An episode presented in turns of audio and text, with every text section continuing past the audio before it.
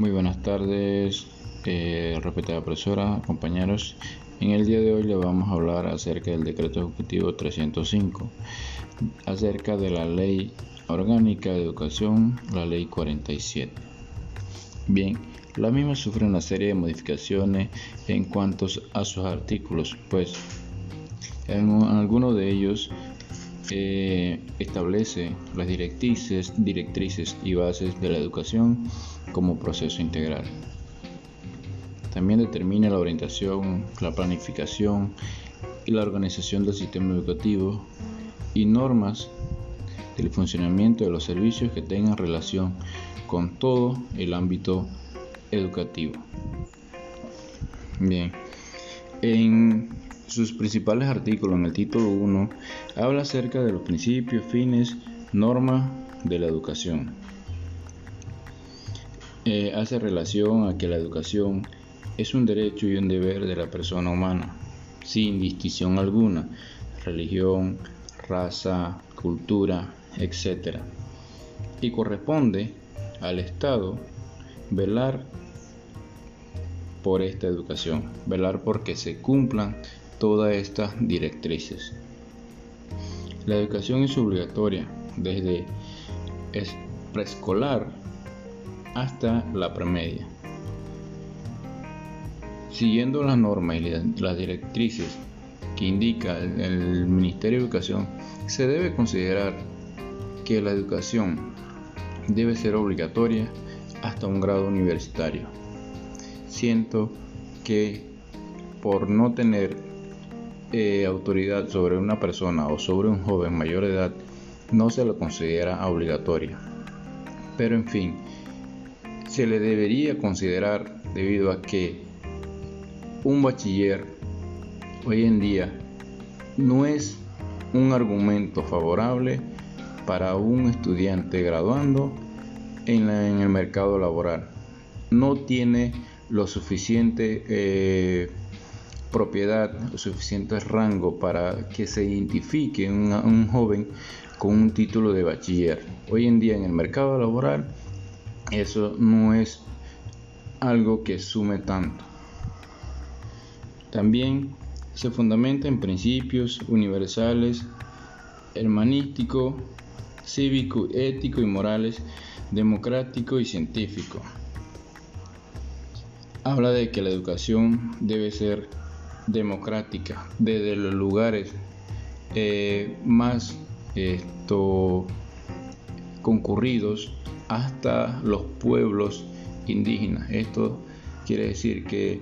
la educación debe ser demócrata, debe ser una, una educación igual para todos, desde los más chicos hasta los más altos, desde los más aislados hasta los más cercanos a los puntos de educación. Otro capítulo o título a destacar es el título 2, que se refiere a la estructura organizativa. Esta eh, está basada en todo lo que es la organización de la administración y de la organización de esto, las actividades que se llevan a, cabo dentro de las diferentes instituciones, dentro de las diferentes organizaciones eh, de la estructura organizativa. La administración del sistema educativo responde eh, únicamente a las políticas del Estado, que bajo el Ministerio de Educación se coordinan todas las instalaciones legales a la formación del profesional, bajo ciertas reglamentaciones estipuladas en este decreto. El Ministerio de Educación también es el responsable de supervisar estas instituciones también es el encargado de capacitar a los docentes no graduados que ejercen sus profesiones para mejorar su profesionalismo dentro de su carrera. Tanto el órgano objetivo como el Ministerio de Educación, encaminados por las diferentes autoridades, en este caso el presidente de la República y el ministro de Educación, se encargarán de la organización de la estructura educativa, a través de decretos y resoluciones que luego deben ser cumplidas por instituciones eh, de enlaces o instituciones de apoyo a estas como las juntas comunales, la sociedad educativa y otras instituciones que apoyan al Ministerio de Educación.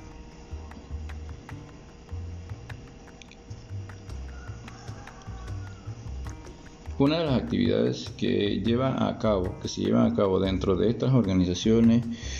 eh, son las diferentes actividades, son las organizaciones del año, cuando se inicia, cuando termina, cuando son los recesos, eh, las diferentes actividades intermedias, eh, la asignación de fondos, la asignación de funciones en las diferentes instituciones.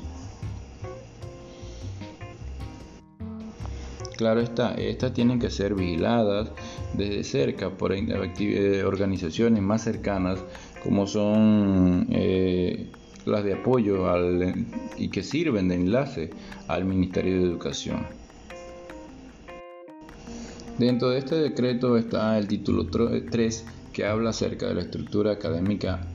o educativa. En esta sección se profundiza más en los tipos de aplicación de la educación en sus diferentes niveles y alcance.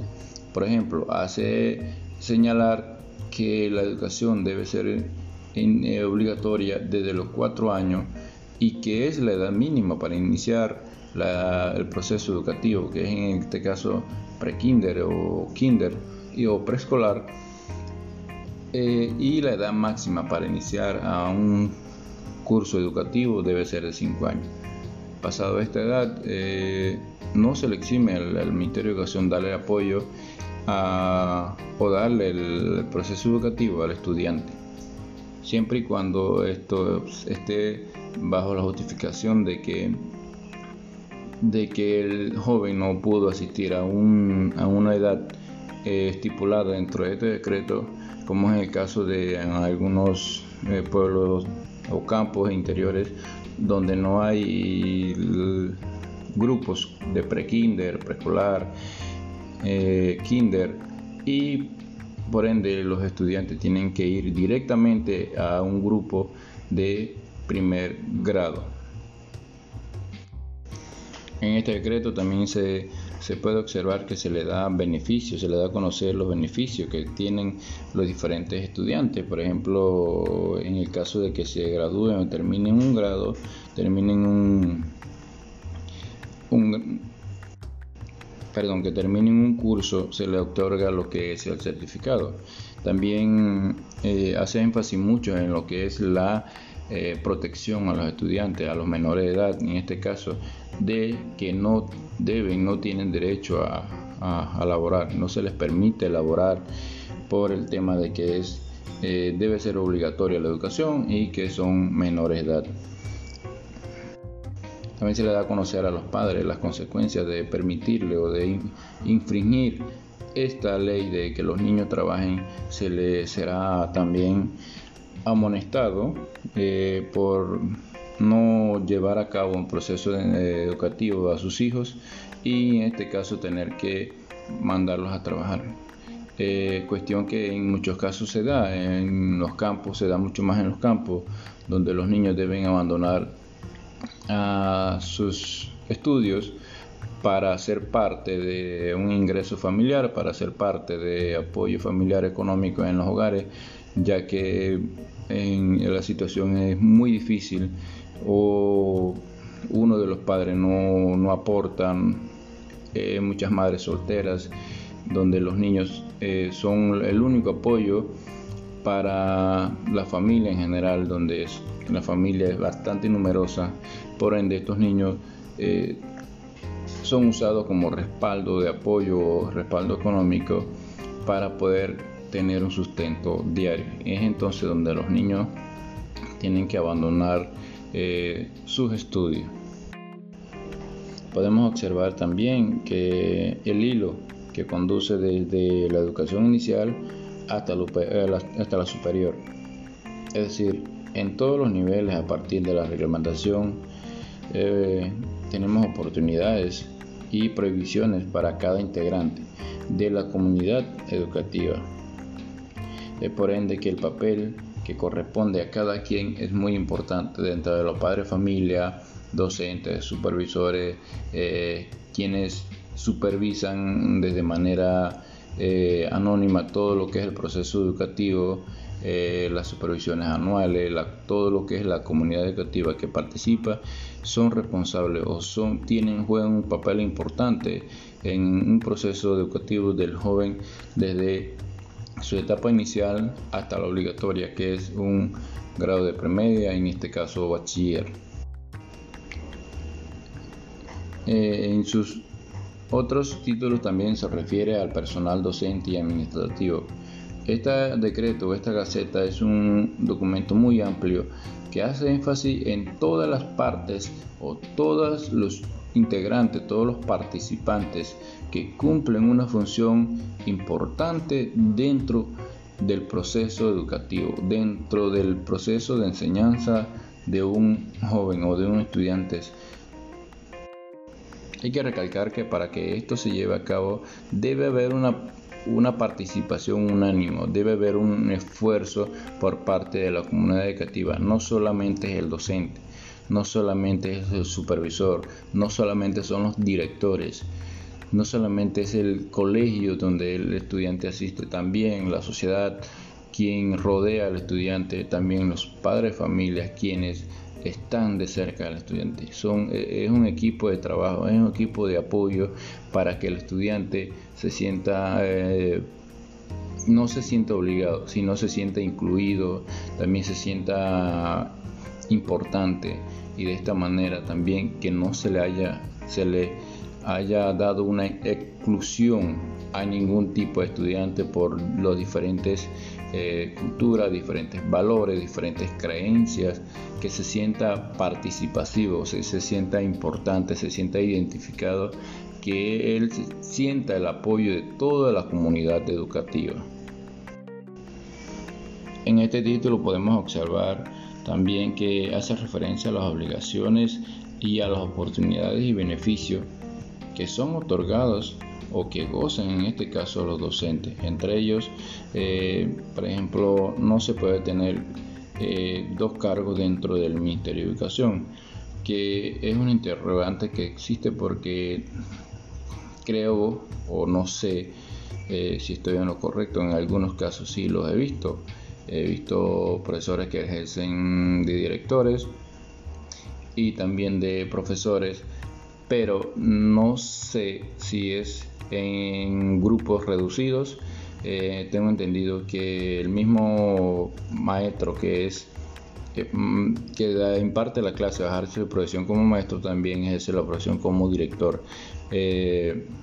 en sus diferentes eh, centros educativos.